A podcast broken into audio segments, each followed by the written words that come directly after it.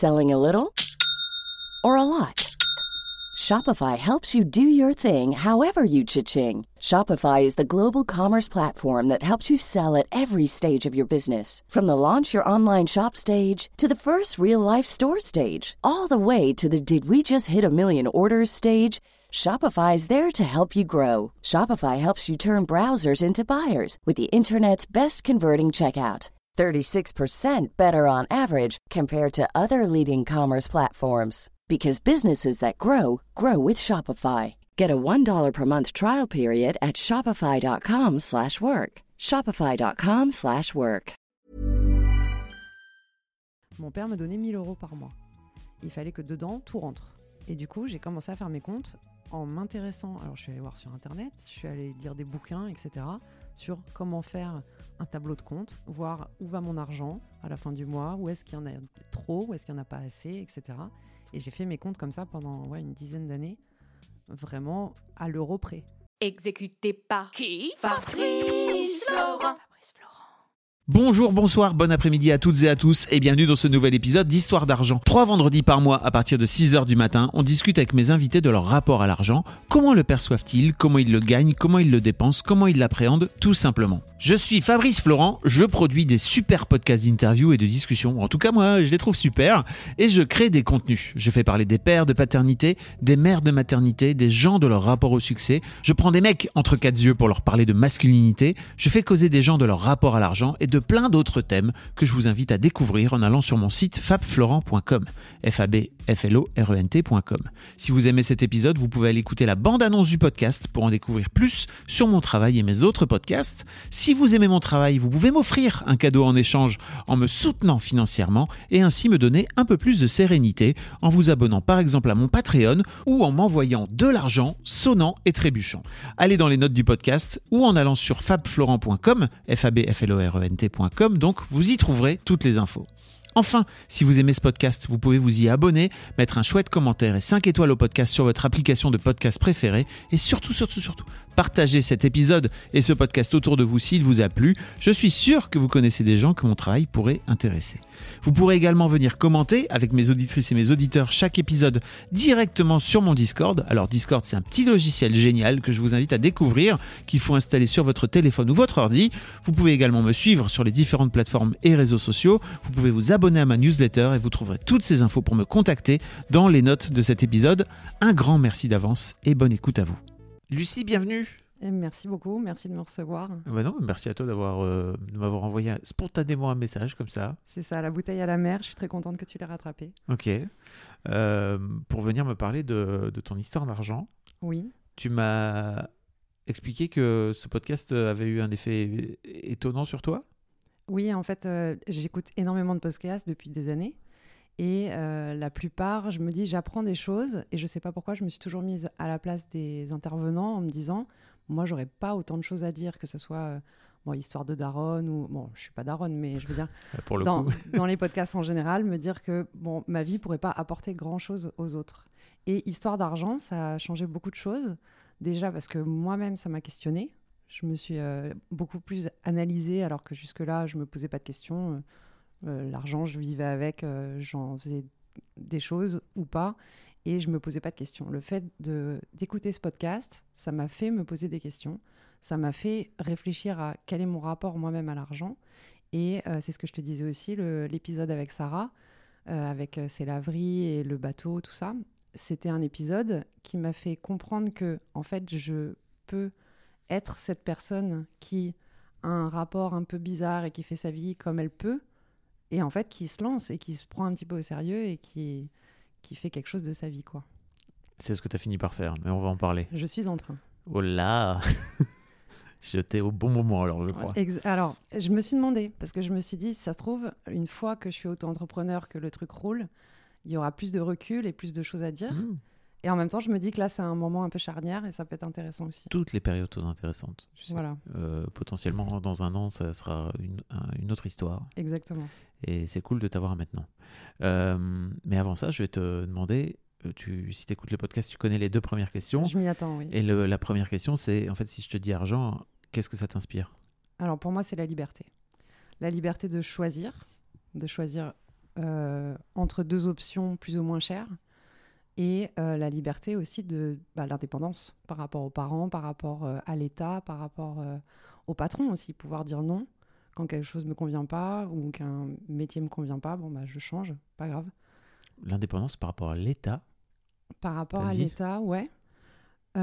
C'est-à-dire de pas avoir besoin de demander d'aide. Ok. Voilà, ce- parce que j'ai pardon, j'ai eu beaucoup de périodes de chômage et j'ai aussi demandé le RSA à une période, euh, ce genre de choses. Là, euh, par exemple, je suis dans un appartement où il faudrait que je touche les APL, mais c'est une telle galère de joindre la CAF que vraiment, je préfère avoir de l'argent pour m'éviter ce genre de, de Je comprends. démarche administrative. Ok. Voilà. Je, l'avais pas le, Mm. Le truc Oui, d'indépendance bah par alors rapport à l'État. oui. Je pas- me disais euh, peut-être que, je sais pas, tu te disais, euh, de cela, je ne paye pas mes impôts. Non, pas du tout. Non, non. Je suis Elon Musk. non, en fait, je sais que c'est important de payer ce genre de choses. C'est un peu comme le chômage. Je me dis, c'est grâce à bah, moi, quand j'ai bossé et j'ai cotisé, mais aussi aux autres qui bossent, qui cotisent, que Mm. j'ai pu avoir le chômage. Donc, euh, non, non, je participe. euh, ok. je suis une bonne citoyenne. Je... Ok. C'est quoi ton premier souvenir par rapport à l'argent? Alors, j'y ai pensé aussi. Et j'ai deux souvenirs, en fait. Un avec ma mère et un avec mon père. Le premier souvenir avec ma mère, c'est que quand on était petit, on habitait dans une maison avec un jardin. Et pour euh, protéger ses rosiers, elle faisait la chasse aux limaces. Et elle avait demandé à moi et à mon frère de trouver les limaces dans le jardin. Et elle nous donnait 10 centimes de francs à l'époque. 10 centimes par limace trouvée. Et on passait nos journées à chercher les limaces et à avoir, du coup, euh, bah, des fois 3, 4 euros. Et on s'achetait des bonbons après l'école avec ça, quoi. Donc euh, c'était ça, c'était déjà euh, comme un petit salaire, quoi. Il fallait travailler pour avoir, euh, pour avoir de l'argent, quoi. Voilà, exactement. Mais bon, comme travail, c'était plutôt cool, hein, les limaces. Bon, bah, ça dépend. Tu peux peut-être détester l'image. J'imagine qu'il y a des gens qui vont, qui vont se dire, moi, jamais pour 10... Mais même pour 10 000 euros, j'irai chercher des limaces. Je sais pas. Mais je pense que quand t'es petit, tu te poses pas la question, parce que ça, c'était... euh, T'avais quel âge? Ouais, je pense que j'avais 6-7 ans. Ok. Donc euh, soulever les cailloux pour trouver les limaces en dessous, euh, tu te poses pas la question de est-ce que c'est sale, est-ce que qu'est-ce que c'est, pourquoi. Hmm, tu pourrais avoir, aurais pu avoir peur des limaces. Euh, oui, non, ça va. Et d'autres souvenirs avec ton Et père? alors, le souvenir avec mon père, c'est euh, qu'en fait, il, avait- il manquait jamais d'argent. Donc, du coup, mon père, on n'en parlait pas. Et euh, il m'emmenait une fois. Alors, c'est très très rare, on faisait pas trop de shopping, tu sais, en centre commercial ou trucs comme ça dans ma famille. Par contre, une fois tous les trois mois, on allait aux Galeries Lafayette et il m'achetait une pièce très très chère. Pour moi, à l'époque, dans ma tête, c'était très cher. Je pense que maintenant, ça serait l'équivalent d'acheter euh, un jean à 200 euros. Voilà. Un jean très cher, Oui. 200 euros. Surtout quand tu es ado et que tu n'arrêtes pas de grandir et que tu changes de vêtements tous les six mois. Voilà, mon père m'achetait tout d'un coup un vêtement euh, très cher comme ça. Et je le voyais pour lui-même aussi s'acheter des vêtements chers. Et, c'était le. Et ça a créé quoi chez toi? Et ben en fait, à sur le moment, je me rendais pas compte de ce que c'était. J'avais l'impression que c'était normal. Et c'est- plutôt maintenant, avec du recul, que je suis choquée de me dire que c'est possible que ça m'ait paru normal alors que maintenant, j'achète plus des jeans à 200 euros. C'est pas possible. C'est complètement hors, euh, hors de, de mes habitudes, quoi. En de ton budget? Euh, aussi, oui. Enfin, je pourrais hein, prioriser euh, les jeans et puis Ouais. mettre 200 balles, mais non. Ouais, c'est pas. Ok. Et hum, mais est-ce que il faisait ça aussi pour, euh, je sais pas, se vanter d'avoir de l'argent auprès de toi, ou alors c'était juste un truc très naturel pour lui? Tu vois ce que je veux dire? Pas du tout vantard. Ouais. C'était très naturel pour lui et je pense que c'était aussi me donner le goût des belles choses, des beaux produits, de la belle matière, de la belle coupe. Et du coup, un peu, euh, je pense qu'il prenait ça comme un, un pendant de sa, son éducation pour nous. C'est-à-dire, alors, on prend le temps, viens, je te montre, regarde comme c'est joli, essaye-le, tu vois, Donc il te, comme ça tombe et il tout te- ça. ouais, Ouais. il avait vraiment ce discours-là aussi à côté, exactement, quoi. Exactement. Et donc, c'était euh, m'ouvrir les yeux sur les belles choses, sur la qualité et tout ça, quel que soit le prix à l'époque. Et, et de ce fait-là, il ne mettait jamais ça en rapport avec l'argent. C'était juste, tiens, c'est les belles choses, et il te disait pas, et ça coûte autant. Oui, pas du tout. C'est moi qui avais ce regard-là euh, et plutôt a posteriori. Ok. Voilà. Et qu'est-ce que ça te fait dire aujourd'hui euh, À quel point tu as la sensation que ce souvenir-là t'a t'as construit ton rapport à l'argent en grandissant? Il y a, il y a deux choses. Il y a la frustration de me dire que je peux plus me permettre, en fait, que moi, en tant qu'adulte, je peux pas me permettre de m'offrir les aussi belles choses que j'aimerais avoir par rapport à ce qu'il m'a transmis. Dans ton message, tu m'as mis dégringolade de classe. ouais, enfin, dégringolade. T'as En fait, utilisé ce ouais. terme dégringolade. J'étais là, ok, dégringolade. Oui, bah, enfin, c'est un peu long à expliquer, On mais en on, parler, va- ouais, ouais. on en parlera. Euh, donc, il y a ce côté-là et aussi le, le, l'idée que j'ai pas assez profité de, de ça. Il y a toujours une espèce de. de- c'est encore de la frustration d'ailleurs, de pas profiter assez de tout ce que mon père avait à m'enseigner à l'époque.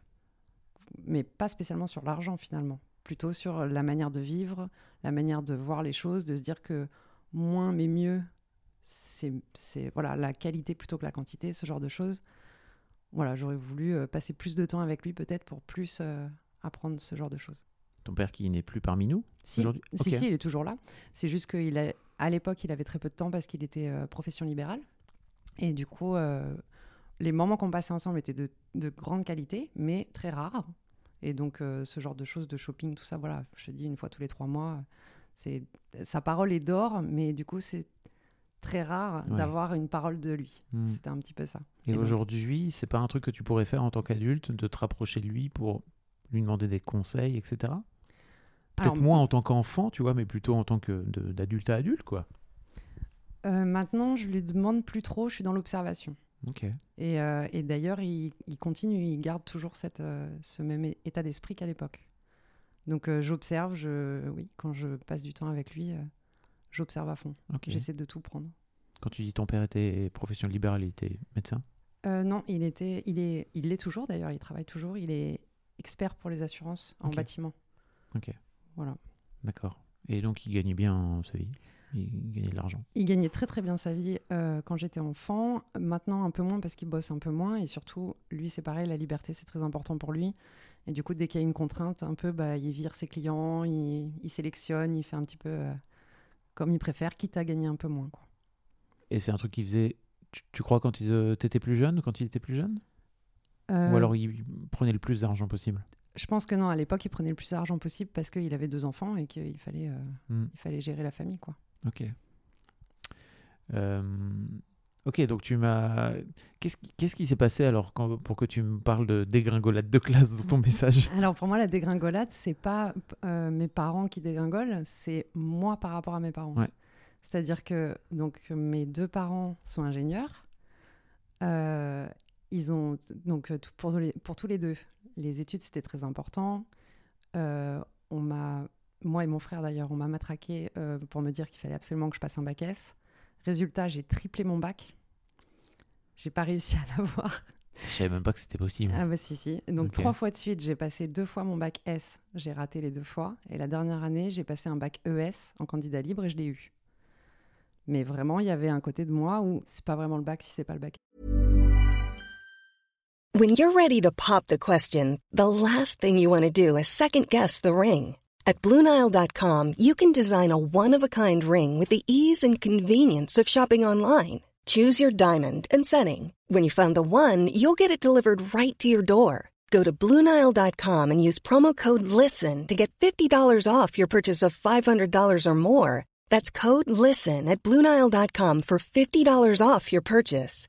Bluenile.com code LISTEN. Hey, I'm Ryan Reynolds. At Mint Mobile, we like to do the opposite of what Big Wireless does. They charge you a lot, we charge you a little. So naturally, when they announced they'd be raising their prices due to inflation, we decided to deflate our prices due to not hating you. That's right. We're cutting the price of Mint Unlimited from $30 a month to just $15 a month. Give it a try at mintmobile.com slash switch. $45 upfront for three months plus taxes and fees. Promo for new customers for limited time. Unlimited more than 40 gigabytes per month. Slows. Full terms at mintmobile.com. Ah ouais? Donc j'avais le bac, mais c'était pas un bac assez bien. Mais donc tu passais le bac S pour faire plaisir à tes parents alors? Pour euh, rendre fier, pour me rendre fier, pour les rendre fiers, pour... euh, Pour les rendre plutôt fiers que, que de te rendre fier toi, non? Bah, j'aurais été fière de les rendre fiers, je pense. Oui. Et puis, il y avait un côté aussi où, euh, si je faisais ça, il y avait un espèce de prolongement. C'est-à-dire que j'étais encore à la hauteur de la famille.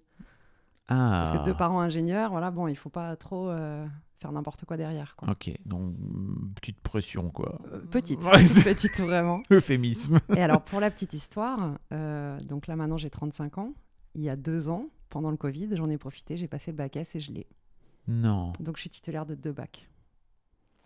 Mais attends, t'as passé le bac S à donc 30 balais 30, À 33. euh, ouais. Pour. Pour arrêter Ouais. d'aller d'en parler au psy. Vraiment, c'était ça. Parce que je me suis rendu compte que c'était une frustration que j'avais depuis toujours de me dire je suis capable d'avoir le bac S. Pourquoi je l'ai pas?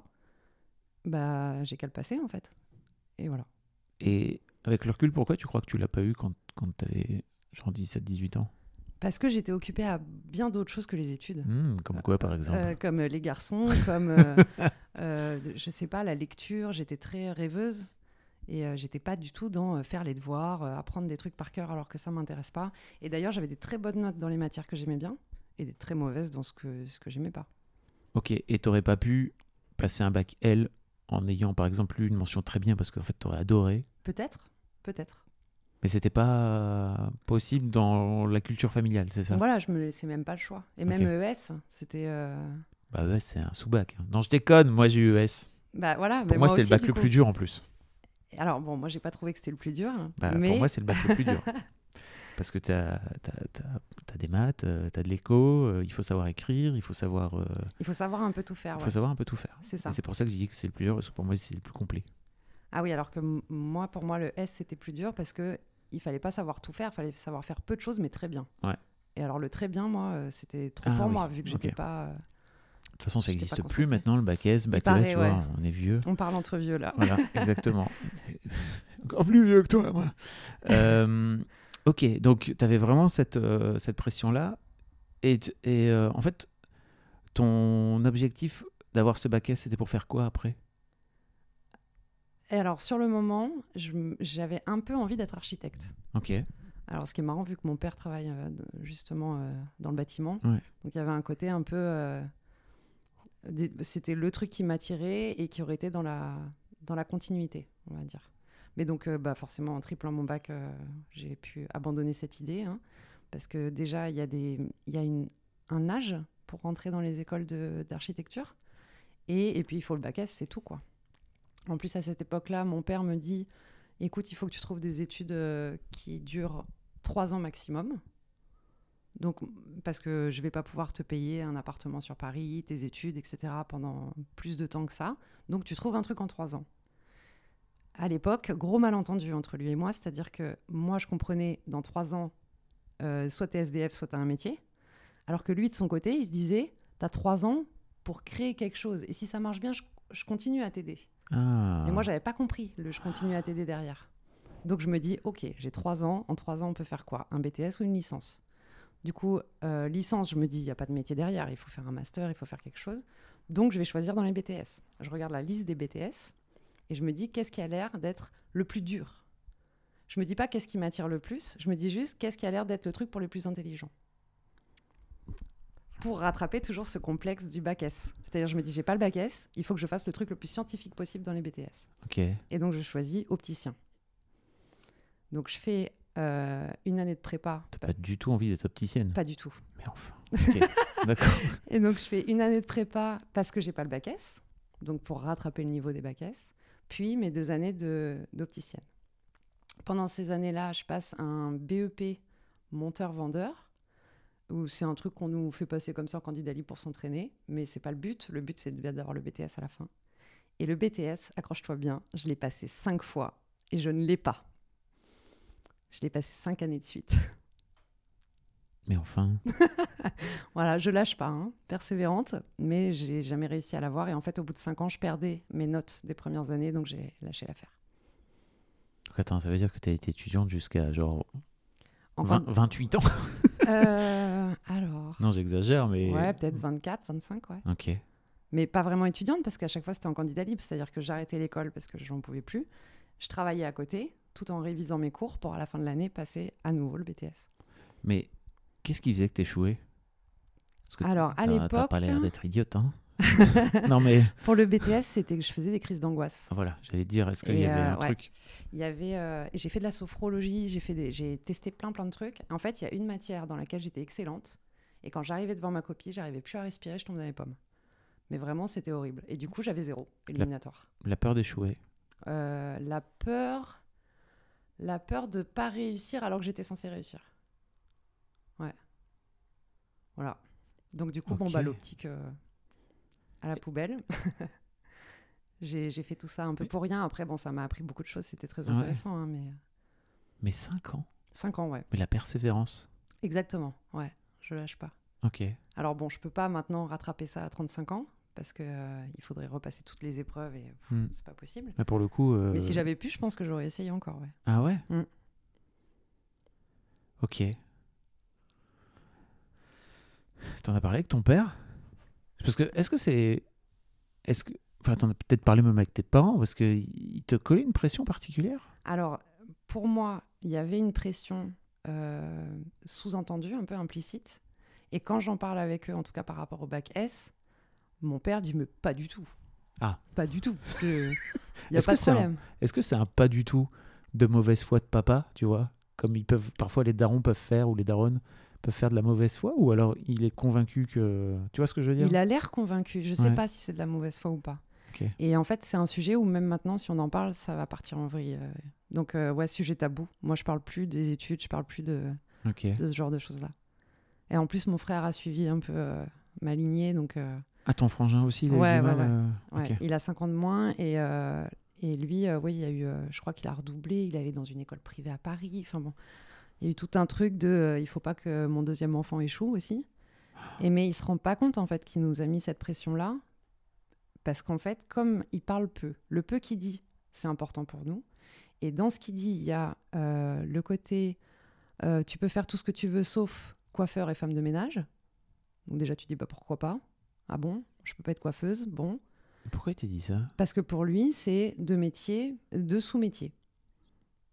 C'est tant que tu fais pas ça, ça me va. Mais du coup, ça, pour nous, ça implique que plus on fait un truc d'intellectuel, mieux c'est.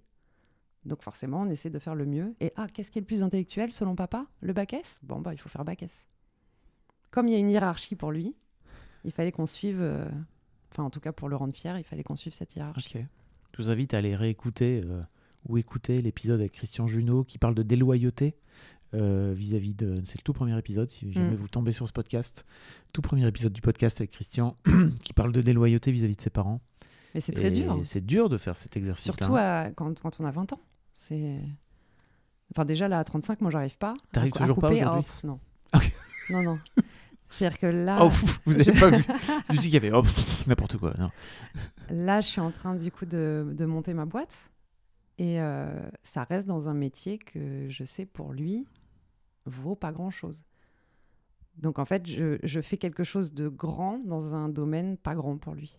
Et ça, me- ça me ronge un peu. Je me dis, j'aurais préféré monter ma boîte dans un- quelque chose qu'il admire. Mais il le fait pas. Et j'ai 35 ans. Mais Oui. peut-être qu'à 50 ans, Bon, j'aurais euh, coupé le cordon, je sais pas. Bon, ça peut durer toute ta vie. hein. Oui, oui. Aussi. Tu peux faire toute, toute sa vie pour le coup. Mm. Euh, ok, ok. Enfin non, même toute ta vie parce qu'il y a, Oui, y a on- vraiment des liens qui restent après, même après la mort de ses parents, quoi. qui- Ouais. Des liens de loyauté, de... c'est dur. Euh, ok. Et j'imagine que euh, avec euh, cet euh, échec euh, de ton parcours scolaire va avec euh, l'argent qui, enfin, su- suit l'argent ou ou alors Alors- c'est complètement décorrélé pour toi. À l'époque, euh, tu veux dire comment parce ça se passait à cette période-là Parce qu'il y a des gens qui, qui ratent scolairement, entre guillemets, et qui en fait finissent par trouver des métiers qui leur rapportent beaucoup d'argent et qui viennent, euh, comment dire, au contraire, faire de l'argent un facteur ou un. un- oui, c'est ça, un facteur de réussite en fait. Tu vois, c'est-à-dire, ok, bah, j'ai raté à l'école, mais en gros, ma façon à moi de réussir, peut-être aux yeux de papa, tu vois, euh, ça va être de, de devenir très riche. Alors, pour moi, l'argent à ce moment-là n'a pas cette importance-là parce que j'ai l'insouciance de, de mon enfance que l'argent n'est pas un problème, que l'argent, il y en a. J'ai été tellement dans, dans euh, c'est facile s'il y a besoin, l'argent est là, que du coup, je me disais plus que j'ai raté euh, le, le fait d'avoir un métier prestigieux, d'être admiré et ce genre de choses, plutôt que de je vais gagner plein d'argent. C'est-à-dire que si j'avais pu être architecte et être au SMIC, moi j'étais la plus heureuse. Parce qu'en fait, c'est pas grave de pas avoir beaucoup d'argent. Par contre, c'est très important d'avoir une bonne position, d'être respecté, d'être admiré et tout ça. Donc à l'époque, non, c'était pas un but d'avoir de l'argent. Ok. Aujourd'hui, Aujourd'hui, beaucoup plus. En fait, euh, du coup, quand je termine euh, ce BTS que je n'ai pas, j'ai fait plein de petits boulots. J'ai été euh, à l'accueil d'une pizzeria, j'ai travaillé dans des, des petites boutiques qui vendaient des fringues l'été, ce genre de choses. Et je me retrouve. euh, Parce que pour le coup, ton père avait fini par euh, mettre sa menace entre guillemets à exécution, c'est-à-dire euh, il avait fini par ne plus te payer tes études. Ouais, c'est ça. Et en même temps, ça m'arrangeait bien de prendre mon indépendance aussi. C'est-à-dire qu'il fallait que je travaille. Je suis retournée chez ma mère, habiter chez ma mère. Donc on a lâché Paris. Euh, ma mère qui m'héberge, moi qui cherche un boulot, qui travaille de temps en temps, et puis qui finalement arrive à travailler assez pour toucher le chômage, puis avoir mon appart à moi. Alors même si c'est tout petit et que c'est en région parisienne, voilà, je, je commençais à créer ma vie à moi et être indépendante. Tes parents sont séparés? Euh, oui, à cette époque-là, ils se séparent quand j'avais 16 ans. Ok. Voilà. Et, euh, mais ils ont toujours eu une très bonne relation, les deux, et ils habitaient dans le même coin, donc on restait très proches comme famille. Ok. Voilà. Mais du coup, à ce moment-là, je rentre chez ma mère. Et du coup, j'enchaîne tous ces petits boulots-là. Ta mère gagne, ta mère gagne bien sa vie aussi Alors, ma maman, c'est particulier. Donc, elle, elle a fait des études, elle est ingénieure, tout ça. Mais elle a tout lâché pour être prof de piano particulier. Ok. Et euh, aussi, à une époque, beaucoup, elle peignait. Donc, elle a fait euh, des, des vernissages, des, des expos, des trucs comme ça avec euh, des peintures. Donc, c'est un peu une, c'est une artiste. Je pense qu'elle a voulu faire ingénieur, tout ça pour être tranquillisée. Et à côté, euh, se dire, non, en fait, dans la vie, ce qui est le plus important, c'est de s'amuser, quoi. C'est de prendre du plaisir. Donc elle avait ce métier-là euh, dans la journée et en fait à côté de ça elle peignait, c'est ça? Ou alors elle a à un moment donné juste tout arrêté et- Elle faisait les deux en même temps. Elle faisait les deux en même temps. Elle faisait les deux en même temps. Et maintenant, il n'y a plus que le piano. Ok. Et elle continue à faire ça, même en étant euh, séparée de mon papa. Et, et voilà, tu elle peux- est super Tu heureuse. peux très bien gagner très bien ta vie en étant prof de piano, hein, je crois. Euh, oui, mais euh, bah, je pense que c'est raisonnable ce qu'elle gagne, mais elle est contente en tout cas de, de sa vie comme ça. Justement, elle, elle a gardé ce côté de quoi, quoi, que- quelle que soit la somme d'argent qu'on récupère, ce qu'on fait est le plus important et le plaisir qu'on en, qu'on en retire. Et tu sais aujourd'hui pas combien tes parents gagnent? Euh, je vous sais avez que- déjà eu cette discussion? Si, oui, je sais combien ma mère gagne, je ne sais pas combien mon père gagne. Non, je sais que c'est moins qu'avant, mais je ne sais pas combien. Voilà. Et je sais que ma mère, euh, bah, on se... en fonction des périodes où je travaille ou pas, on est à peu près au même niveau. Donc, euh, de temps en temps, je gagne plus qu'elle. De temps en temps, c'est elle qui gagne plus que moi. d'accord. Voilà. Donc à un moment donné, tu racontais justement que tu avais fait des petits jobs, etc. Parce Oui, qu'il je- fallait que, Ouais. enfin, gagner de l'argent. Exactement. Et je ne sais pas si je peux citer les marques Hmm, tu peux. ou les enseignes. Ouais. Hmm. Donc, euh, j'ai travaillé à un moment chez la Halle aux chaussures euh, pour un job de remplacement de quelqu'un qui était en, en vacances l'été. Donc, c'est juste deux mois. Et à la fin de mon contrat, je rencontre euh, un directeur régional qui passe par là et qui me dit Vous êtes mauvaise vendeuse Alors, je dis Ah, mince, ah bon? Et puis, je rigole, moi, je m'en fiche un peu, c'est un petit boulot comme ça. Il dit Par contre, vous feriez une très bonne manager, vu votre caractère. Alors, je dis Ok. Ça vous dirait euh, de devenir adjointe euh, dans un magasin euh? Alors, je dis Bah oui, pourquoi pas. Et en fait, j'ai passé plusieurs années à la aux chaussures dans 13 magasins différents Ah ouais. j'ai ok. fait en Ile-de-France pour finir euh, adjointe dans le troisième magasin France, je crois, à Sainte-Geneviève-des-Bois. Donc, euh, énorme structure, euh, il y a 50 salariés, enfin, c'est un truc, un, gros, un gros, gros magasin qui fait travailler énormément. J'ai plus de vie personnelle du tout. Je donne tout pour le boulot, vraiment, mais beaucoup trop. hein, ma vie, mon, corps, tout ça. Physiquement, je suis épuisée. Mais je donne tout en me disant, c'est là ma chance d'avoir une évolution qui fait que j'ai un poste important. Et dans ma tête, je me dis, l'objectif, c'est de devenir responsable, tout court. Euh, malheureusement, à un moment, ma responsable elle-même, donc elle qui était euh, une nana qui avait, qui avait travaillé chez Carrefour, donc au niveau management, elle était au top, c'est elle qui m'a tout appris. Elle, elle décide de s'en aller. Et je me dis, si elle s'en va, moi aussi, je m'en vais. Ah ok. Donc je m'en vais alors que je suis qu'adjointe. Mais tu t'es pas dit que c'était l'occasion de justement de prendre sa place? Je l'aurais pas eu. Je l'aurais pas eu parce que j'étais pas assez euh, prête. Et du coup, je me dis, c'est le moment de partir parce que je veux pas avoir un autre responsable qu'elle. Et euh, là, je me découvre très bonne négociatrice de salaire. C'est-à-dire que je fais des entretiens ailleurs et j'arrive vraiment à augmenter mon salaire à chaque fois de 600 balles. Et j'enchaîne des boulots comme ça qui durent un an, deux ans, où à chaque fois, je négocie vachement bien mon salaire. Tu t'es passé de combien à combien par exemple? Et ben, je suis passée de 1003 net à 2002 net Ah oui. il y a 4 ans. Oui, très belle augmentation pour le coup. Voilà. Bah, surtout pour ce métier-là, alors Oui. que j'ai pas le BTS MUC, j'ai rien fait pour avoir ce métier, à part mon expérience.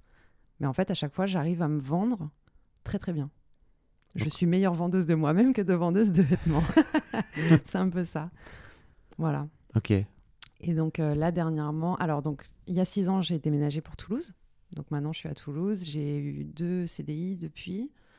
Et euh, de plus en plus, la frustration de travailler pour quelqu'un d'autre. C'est-à-dire de me dire que moi, j'ai mon salaire fixe et qu'en fait, j'ai beau me déchirer au boulot, c'est pas moi qui vais gagner plus, ça va être mon PDG. Et ça, c'était une frustration vraiment très, très grande.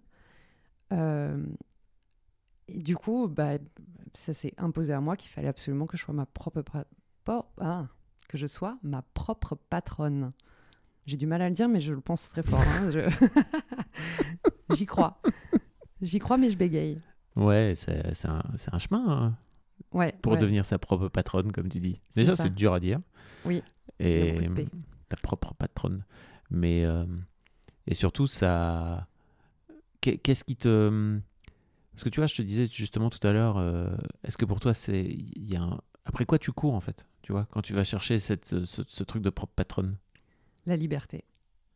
La liberté de, de pouvoir faire ce que j'ai envie, autant que j'ai envie, et surtout de, de m'arrêter pour moi. C'est-à-dire de plus avoir de compte à rendre, dans le sens où y a, parfois j'étais à ma limite, je sentais physique ou mentale, parce que bah, euh, comment les, les franchises de prêt-à-porter, tout ça, c'est du challenge en permanence. Oui. Il y a des moments où on est au bout de craquer, mais en fait, on peut pas craquer parce qu'il y a quelqu'un derrière qui nous dit non, non, tu craques pas, en fait, il faut que tu tiennes encore deux semaines. Après, ce sera plus calme. Bah là, de me dire que moi, je vais pouvoir sentir est-ce, dans quel état je suis et je devrais rien à personne à part à moi-même. Donc, du coup, me, m'adapter, plus faire attention à moi, en fait. Un peu moins me négliger. Parce que j'avais tendance à me négliger pour mes boss. Ok. Et, et de te dire que tu as aussi ce levier qui est si jamais je gagne plus, ça me tombe dans la poche. Oui. Alors Mais- oui, ça. Tu as aussi tous les risques. Ouais, mais je suis, bah, j'ai pas peur.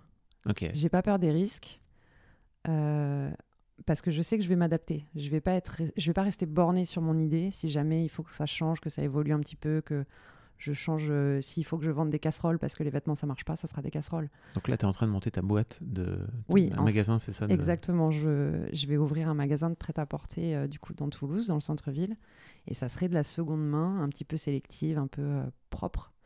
Mais si jamais il faut que ça change parce que ça fonctionne pas, ça changera. C'est, je vais m'adapter. Tu vendrais, tu vendrais des casseroles Je vendrai des casseroles si. sans aucun problème. Si jamais c'est les casseroles que les gens veulent, je vendrai des casseroles. Ok. Voilà. Donc en fait, en vrai, tu es une bien meilleure vendeuse que ce que te disait le, le directeur régional, là.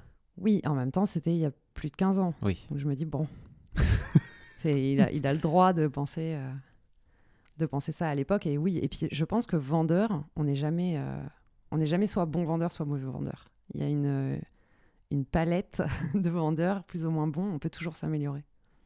Et comment tu as la sensation, toi, d'avoir euh, évolué dans, ta, dans, le fait d'avoir réussi à te vendre de mieux en mieux, toi, en tant que, en tant que toi? Bah, j'ai une confiance en moi, du coup, professionnelle qui est au top. C'est-à-dire que vraiment, ça je, je sais ce que je vaux au niveau travail, je sais ce que je vaux au niveau valeur monétaire aussi, au niveau de mon salaire. Euh, j'ai eu, là, dans mon dernier boulot, j'ai découvert que j'étais mieux payée que certains hommes qui avaient le même poste que moi. Et ça, ça m'a fait un bien fou. Parce qu'en fait, depuis 15 ans, je suis toujours payée en dessous. Parce que les hommes, je ne sais pas comment ils font, négocient peut-être plus que les femmes, ou j'en sais rien. En tout cas, se débrouillent pour être mieux payés. Et la même chose aussi que j'ai remarqué, c'est le nombre d'hommes qui font semblant de travailler Ça, et euh, à qui on passe tout parce que euh, ils ont l'air, ils ont le charisme, ils ont tout ce qu'il faut pour euh, faire croire que que le boulot est bien fait.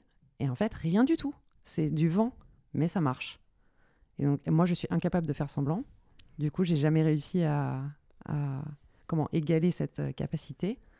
Mais quand j'ai vu que, ok, moi, avec le boulot, j'arrive à être mieux payé que quelqu'un qui fait bien le clown, cool.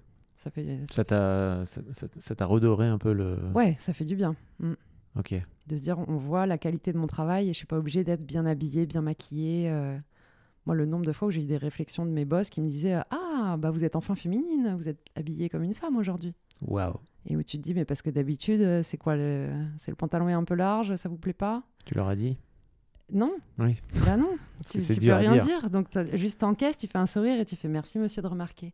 Alors je m'en fiche qu'il ait remarqué, j'ai pas fait ça pour lui. Juste ce jour-là, j'ai peut-être détaché mes cheveux plutôt que les attacher, j'en sais rien. Enfin, bref. Mais hum, tu sais, je crois que ça peut être cool de venir leur faire la remarque à ces boss-là, de façon, tu vois, euh, cool, tu vois? Ouais, De venir leur dire juste, en fait, vous savez, quand vous dites ça, ça me blesse parce que machin, tu vois. ouais, Et de voir un peu comment il réagit. Parce que ça ouvre une porte. Parce que peut-être, en fait, le- que le gars, ça fait 10 ans, 15 ans, 20 ans, 30 ans qu'il qu'il fait ça et qu'il dit ça. Hmm. Et que ça fait 10 ans, 15 ans, 20 ans, 30 ans qu'il a en face de lui des femmes qui, alors, se, se mordent la chic, tu vois, en se disant, ok, mais bah, les temps sont en train de changer, en fait, tu vois. Il est temps de, il est temps de pas hésiter à. Alors après, je dis à ça. dire les choses, ouais. Bah, en fait, euh, je dis ça, c'est pas pour. euh, pas d'injonction, quoi, tu vois, mais je trouve que euh, c'est dur pour un manager d'évoluer tant qu'il n'y a pas quelqu'un qui vient lui dire bah, en fait, là, tu vois, ce que tu es en train de me dire, c'est de la merde. Et moi, en tant que manager, j'ai eu la chance de croiser des, des gens, des, des gens en face de moi, et des femmes et des jeunes femmes, tu vois, qui, quand je disais de la merde, me disaient alors en fait, tu vois, c'est nul ce que tu es en train de dire parce que ceci, ceci. Et j'étais là, ok, cool. Après, euh, après à moi, en tant que personne, de savoir est-ce que je le fais ou pas, tu vois. Ouais. Ou alors est-ce que je passe du principe que non, t'es une meuf et t'as. En gros, ta parole ne vaut rien, mais ça, c'est un autre problème. Mm. Mais en tout cas, peut-être, je sais pas, tu vois, de, de, de, de tenter la chance. Alors je vois ce que tu veux dire. Je pense que ça dépend de qui t'as en face de toi. Je suis très d'accord. je Il dis faut ça. avoir quelqu'un d'un peu ouvert ça, je d'esprit. jette une pierre dans ton jardin, tu vois. Je me rends bien Et- compte que c'est pas aussi simple. Il y a autre chose, c'est qu'aussi quand tu es dans une relation professionnelle, tu as déjà plein de fois où tu as l'occasion de dire non, là c'est de la merde professionnellement parlant. Ça c'est de la merde, ça c'est de la merde. Si en plus tu rajoutes entre les deux, euh, c'est de la merde Ah son oui. comportement avec les femmes, Ouais. en fait ça fait beaucoup râleuse. Donc tu sélectionnes sur quoi tu râles Ouais, et tu te dis finalement faut que je râle pour du pro, je peux pas râler pour l'éduquer, c'est pas possible quoi. Ça serait trop en fait. Oui, je sens d'un coup d'un seul, quand tu me dis ça, la chape de plomb qui te tombe dessus, Il y a trop de choses à changer donc euh, qui vous tombe, priorise. qui vous tombe à vous sur, les euh, ouais, sur ça. le dos des femmes depuis des plombs. Bah, des on plombs. fait avec. hein. Euh, Il y Bah, a, des, il y a euh, des ok. choses plus ou moins graves. Je sais, je sais qu'il faudrait se rebeller contre tout. Mais non, bon, pas. Puis en plus, je parle même pas de rébellion. Tu vois, pour le coup, c'est quand, quand je. Tu vois, quand- juste s'exprimer, ouais. ouais, juste le dire. Il y a une anecdote euh, intéressante là-dessus, justement dans mon dernier boulot. Ouais. On a eu pendant un an un directeur général qui arrivait euh, qu'on ne connaissait pas avant. Il arrive dans la boîte, moi il me sauve. Parce que vraiment c'est un homme incroyable. Il a tout changé dans la boîte et c'est c'est devenu génial de travailler avec lui, de travailler avec une personne comme ça. Il était inspirant. Et... Ce mec-là s'est fait dégager quand la boîte a été revendue. J'ai rencontré les autres responsables de magasins de la région ils étaient tous, euh, comment ils avaient tous une image très négative de lui, comme quoi c'était un misogyne, que euh, euh, dans sa façon de parler aux femmes, il n'était pas terrible, que dans sa façon de se- se- s'asseoir. Et en fait, on avait tous des grands bureaux, et c'est vrai qu'il s'asseyait sur des tabourets où il écartait un peu les jambes. Ouais. Et en fait, moi, je me disais, ben, il est juste à l'aise. Ce qui serait gênant, c'est s'il était à côté de moi et qu'il écartait, qu'il Oui. m'empêchait moi de prendre ma place. Mais si j'ai ma place, qu'il a la sienne et qu'il a envie d'écarter les jambes, pourquoi pas? Ça me dérange pas. Et en fait, je me dis, c'est faux à quel point maintenant on est accroché à des petits détails en se disant, ah là, lui, il prend une place par rapport aux femmes, il essaie de prendre une place plus importante, alors qu'en fait, il y a peut-être rien. Et moi, ce mec-là, justement, j'ai trouvé que c'était la personne qui m'avait le plus respecté dans le monde du travail depuis le début. Waouh. Comme Donc, quoi, voilà. tout est une question de perception. Exactement. et, euh, et puis, il faut se dire que c'est bien d'être attentif, de pas se faire bouffer, de pas se faire euh, mettre à une place qu'on mérite pas. Mais il faut aussi se dire, attends, le mec est dans son coin, il est à 5 mètres de moi. S'il prend un peu d'espace, c'est pas grave. Hmm. En tout cas, pour moi, ça me paraissait pas Oui, du tout être une attaque. c'est ta perception. Voilà, c'est ça. C'est pour ça que c'est pas simple. c'est qu'en fait, on a... il y a autant de perception qu'il y a de gens. Oui, exactement. Euh, mais pour revenir à l'argent, et j'imagine que c'est que c'est euh, lié tout ça, tu me, tu me disais tout à l'heure euh, que, et je sais pas si tu as envie d'en parler, mais tu vas me dire, euh, que l'un des déclics aussi qui t'a permis de pouvoir te lancer euh, dans cette aventure entrepreneuriale que tu es en train de démarrer, Ouais. euh, c'est le fait de t'être séparé. Alors, je pensais pas que ça aurait cet impact-là. En fait, ça fait un an que j'ai terminé mon CDI et un an que je suis sur ce projet. Et par hasard, mon couple s'est terminé là en octobre. Donc ça fait 4 mois. Quatre mois, ouais, c'est ça. Ça fait quatre mois que ça s'est terminé. J'étais pendant toute cette période-là en train de créer mon dossier. Donc c'est forcément, je suis à la maison devant mon ordinateur et euh, j'écris ma, ma description du projet, comment je l'imagine, euh, qu'est-ce que je vais vendre, à quel prix, etc. Je suis dans les tableaux Excel. Sauf que il faut en même temps que euh, je nettoie l'appart, je prépare à manger pour quand monsieur va rentrer, et puis le soir, il faut être disponible pour lui parce qu'on est amoureux et parce qu'il faut passer du temps ensemble. Et en fait, les semaines passent et j'avance pas du tout. Et je me dis, à ce rythme-là, il me faudrait un coup de pied aux fesses ou que tout d'un coup, euh, je trouve le local de mes rêves pour que ça me, ça me booste et que je fasse plus que ça. Mais j'arrive pas à travailler quand il est là et même quand il n'est pas là, j'arrivais pas. Par hasard, je me rends compte que après la séparation, je travaille super bien. Mais vraiment, je travaille 10 heures de suite. Tout d'un coup, plus rien pendant 3 jours. Et puis à un moment, en pleine nuit, je me dis, là, j'ai envie de faire ça. Et hop, je rallume toutes les lumières, je travaille. Et il n'y a personne pour me dire quelle heure il est, qu'il faut que je mange, qu'il faut que je dorme, qu'il faut... Il n'y a plus personne pour faire des commentaires, en fait. Et, euh, et je pense qu'en couple, moi, j'ai vachement de mal avec les commentaires. Et pareil, euh, quand j'étais euh, avec lui, tous les soirs, il me demandait, alors, t'as fait quoi aujourd'hui? Au lieu de me dire, qu'est-ce que t'as envie de me raconter? ou quoi de neuf, il me disait, est-ce que t'as fait ci, est-ce que t'as fait ça, est-ce que t'as travaillé? Est-ce que t'as appelé Ah des oui, gens? Est-ce que... En fait, il avait des questions ciblées qui faisaient qu'il fallait que j'ai fait ce qu'il pensait qui était le mieux. Plutôt que de te laisser la porte ouverte. à- Voilà. Et comme je suis un peu une sauvage et que je suis un peu en rébellion, moi, mon, mon truc, je pense, au fond, c'était de dire Bah non, j'ai pas fait ça. Et alors? Et du coup, c'était T'as bossé aujourd'hui? Bah non, pourquoi? Je sais très bien au fond de moi que c'est pour moi que je Ah bah, le fais. c'est ta vie à la fin. hein. Oui, voilà, c'est ça. Mais en fait, par esprit de Qu'est-ce qu'il y a? Qu'est-ce que tu vas faire? J'ai pas fait. Et alors? C'est euh, Ah oui, bon, bah c'est pas grave, tu feras demain. Bah non, peut-être pas. Et voilà, le côté un peu adolescente en crise euh, qui est revenu là à 30 ans. euh. Bon, bref. Avait un peu... Est-ce qu'il avait pas le rôle de ton papa?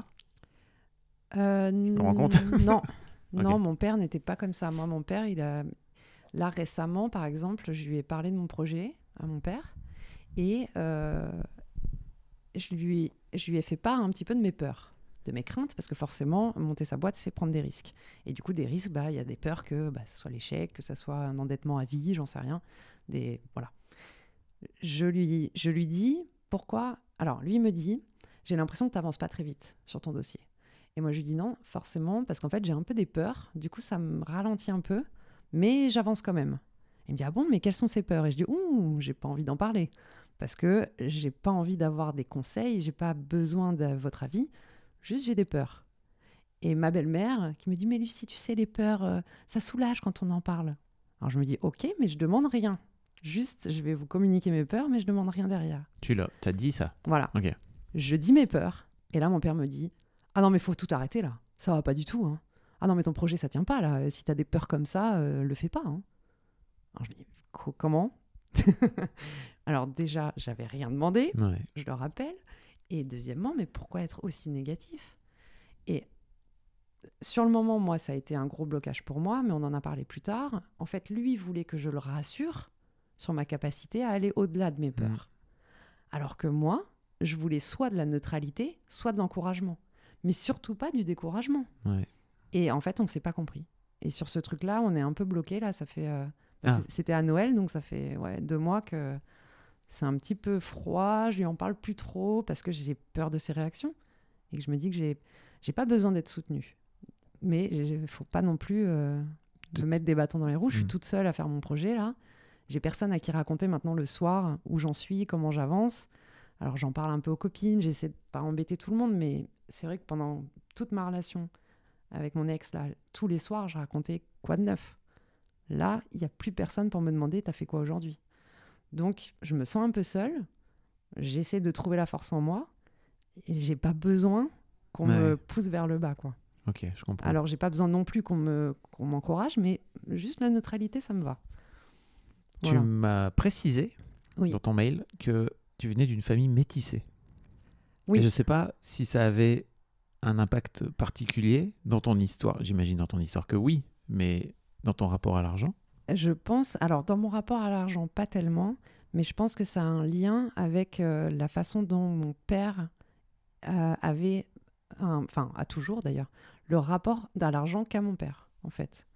Euh, donc mon père vient du, est d'origine du Moyen-Orient, euh, d'un pays dans lequel on envoie les gens faire leurs études en France, puis ils y retournent après pour euh, faire un métier un peu euh, intellectuel dans le pays. Et bon, une bonne chose, c'est que mon père est resté pour pouvoir me faire, hein, et mon frère avec. Mais du coup, donc, il est resté en France, il a fait ses études comme ça, mais c'était hyper important pour lui d'être ingénieur, de gagner de l'argent, de, de- d'avoir cette, cette facilité-là, je, pense, parce qu'il vient d'un pays dans lequel il y a, de, ce que j'ai compris, pas trop de classe moyenne. Soit tu es très pauvre, soit tu es riche. Et du coup, comme il était dans la partie des riches, il fallait maintenir ce truc-là. Et, euh, voilà, donc euh, non, c'était ce côté euh, métissé. Pour moi, c'était plus pour expliquer euh, comment le caractère de mon père, qui est de dire peu, de surtout montrer, mais de dire peu et d'avoir ce côté fierté qui est pas dit clairement, mais il faut qu'elle soit là, il faut qu'il soit fier. Et en même temps, alors c'est très marrant, mais il est très accroché aux mots, vu qu'il a appris le français, euh, c'est pas sa langue maternelle. Oui. Et la fierté, pour lui, c'est quelque chose de négatif. On est allé voir dans le dictionnaire et c'est vrai que c'est négatif comme mot. Être fier de quelqu'un, c'est péjoratif. C'est un peu un truc bizarre, euh, pas, pas, pas beau. Alors, je me souviens plus de la définition exacte. Mais il y a un truc qui est regarder. gothique, c'est ça, de, qui, qui, Ouais. vient, qui vient de toi, que tu projettes sur quelqu'un, c'est ça? Exactement, être fier de son enfant, c'est pas c'est pas quelque chose de joli. Et du coup, moi j'ai toujours dit à mon père, mais tu m'as jamais dit que tu étais fier de moi. Il m'a dit, mais je peux te le dire, mais c'est pas terrible.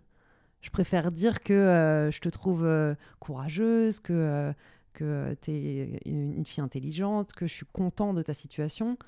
Mais dire que je suis fier de toi, hmm, ça, me, ça me dérange comme si on mangeait un plat pas bon, quoi. Voilà. C'est manger, mais c'est pas bon. C'est voilà. Ok, Et donc ça, je pense que ça vient de ses origines, ouais. ok. Le, le fait de, de, de savoir, en fait, la langue française, il sait presque mieux que nous ce que c'est. Voilà. Et donc tu disais lui-même a grandi dans une famille riche? Oui, En du tout cas, coup, euh, dans le mm. pays dans lequel, euh, dans lequel il vient, c'est ça? De ce que j'ai compris, oui, il n'y avait pas, pas de souci. euh, en tout cas, dans, dans le pays lui-même, mes grands-parents avaient une cuisinière, avaient un chauffeur, avaient ce genre de choses. Donc euh, oui, ça a toujours été... euh, ça n'a pas été un sujet, l'argent, j'ai l'impression. Ok. Mais c'est très vague parce qu'en fait, il en parle très peu, donc j'ai peu d'infos. Mais en tout cas, bon, le plus important finalement, c'est le ressenti que j'en ai moi maintenant, Bien sûr. c'est que l'argent n'a pas été un problème dans la famille de mon père depuis toujours, j'ai l'impression. Et tu as eu euh, cette discussion avec lui à propos de l'argent, justement, parce que euh, tu vois, quand tu parles de ton, quand tu parles de, de la création de ta boîte, etc., de la création de ta, ta boutique, est-ce qu'à un moment donné, l'argent vient dans la discussion? J'ai euh, un petit peu parce que pour mon apport personnel, je, je suis aidée par ma maman et par mon papa. Mais au niveau de l'argent en général, on n'en parle pas trop parce que j'ai l'impression qu'il y a un gouffre qu'on ne peut pas se comprendre. Il y a des périodes où j'ai été au chômage dans la vie, par exemple, où j'avais besoin de, de peut-être 100 ou 200 euros de plus. Et mon père me dit, mais comment tu te débrouilles? C'est rien, 200 balles. J'ai ouais, mais en fait, quand tu reçois le chômage, 200 balles, c'est énorme comme pourcentage du chômage. Bien sûr. Et mais pour lui, c'était euh, non, mais non, euh, tu fais tes comptes, euh, comment, tu, comment tu te débrouilles? Et donc, je me suis dit à cette période-là, ok, on ne pourra pas se comprendre parce que, en fait, pour lui, un resto à 60 euros ou un resto à 40 euros, c'est pareil. Pour moi, un resto, déjà, c'est quoi? On va au resto, ok. Bon, une fois par mois, hein, pas plus. Donc euh, voilà, il y a, il y a un. C'est comme un dialogue sur un sujet où on n'est pas d'accord. Et tu voudrais pas lui demander de t'apprendre? De m'apprendre quoi? Ah, Pour moi, c'est un peu ce qui manque d'une manière générale, c'est de l'éducation financière au sein des familles. Ouais, Et d'accord. ton père, tu vois, quand il vient te dire bah, comment tu fais, comment tu gères ton budget, genre fais ton budget, bah, si on t'a pas appris à faire un budget, déjà, euh, c'est compliqué. Est-ce que tes darons t'ont appris à faire, euh, à faire un budget? Non, je me suis renseignée moi-même. Oui. En fait, euh, quand j'ai commencé à habiter à Paris, j'avais donc euh, mon appart euh, et je faisais mes études d'optique. Mon père me donnait 1000 euros par mois. Il fallait que dedans, tout rentre. Et du coup, j'ai commencé à faire mes comptes en m'intéressant. Alors, je suis allée voir sur Internet, je suis allée lire des bouquins, etc., sur comment faire un tableau de compte, voir où va mon argent à la fin du mois, où est-ce qu'il y en a trop, où est-ce qu'il n'y en a pas assez, etc. Et j'ai fait mes comptes comme ça pendant ouais, une dizaine d'années, vraiment à l'euro près. Voilà, Et t'as appris toute seule. j'ai appris toute seule. ouais. Mm. Et aujourd'hui, tu me disais tout à l'heure que t'as l'une de tes galères entre guillemets, ça va pas être de gérer toi, de gérer ta boutique parce que ça tu l'as fait pendant des années que tu sais faire. Ouais, j'ai les C'est plutôt l'aspect paperasse et sans doute aussi la gestion qu'il y a derrière ou ça pour le coup ça va? Alors la gestion, bah, je vais avoir un comptable qui va s'occuper de, de tout après, donc ça sera réglé. Mais c'est là, oui, toute la période qui est de euh, trouver un local, faire un- une proposition d'achat, créer une société, s'intéresser à tous les petits, euh, les petits détails de c'est quoi euh, un BFR, c'est quoi une rentabilité, c'est quoi ce genre Mhm. de choses. Euh, faire des tableaux Excel dans tous les sens. Ce- tout ça, pour moi, c'est très stressant. Déjà parce que au départ, avant de le faire, j'ai l'impression que je vais pas être capable. Une fois que là maintenant c'est fait, je me rends compte qu'en fait, bah si, c'était pas la mer à boire, mais Oui. on a plus peur que, que voilà. Bon, le fait de le faire, euh, ça rassure. Mais déjà t'es allé chercher un comptable, ce qui est déjà un vrai truc. Moi, j'ai pas le choix parce qu'il me faut un expert comptable à la fin. Il te faut un euh, expert comptable, ouais, à l'année. Et du coup, je me dis tant qu'à faire, on va prendre un comptable à l'année qui s'occupe de moi. Ok. euh, voilà. Mais oui, par exemple, là, je dois chercher un, une avocate, un avocat ou une avocate pour euh, le bail commercial. Hmm. Et euh, ça, c'est un truc qui m'effraie totalement. Parce que je connais pas ce monde-là. J'ai jamais eu affaire à un avocat ou à un notaire.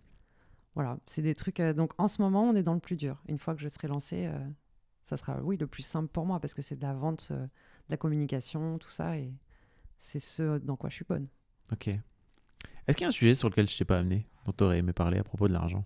J'ai euh, depuis, euh, ça fait un moment de, je crois que depuis que j'ai 20 ans ou un truc comme ça, j'ai une meilleure amie qui euh, qui a eu toujours des galères d'argent dans sa vie, qui habite, alors elle habite dans le 91, elle est avec son chien toute seule tout le temps, elle a, hum, là en ce moment, elle bosse, mais on a eu des périodes de chômage en même temps, et il y avait un côté chez nous de, on a des galères d'argent et c'est normal, genre comme si on le méritait. Hmm.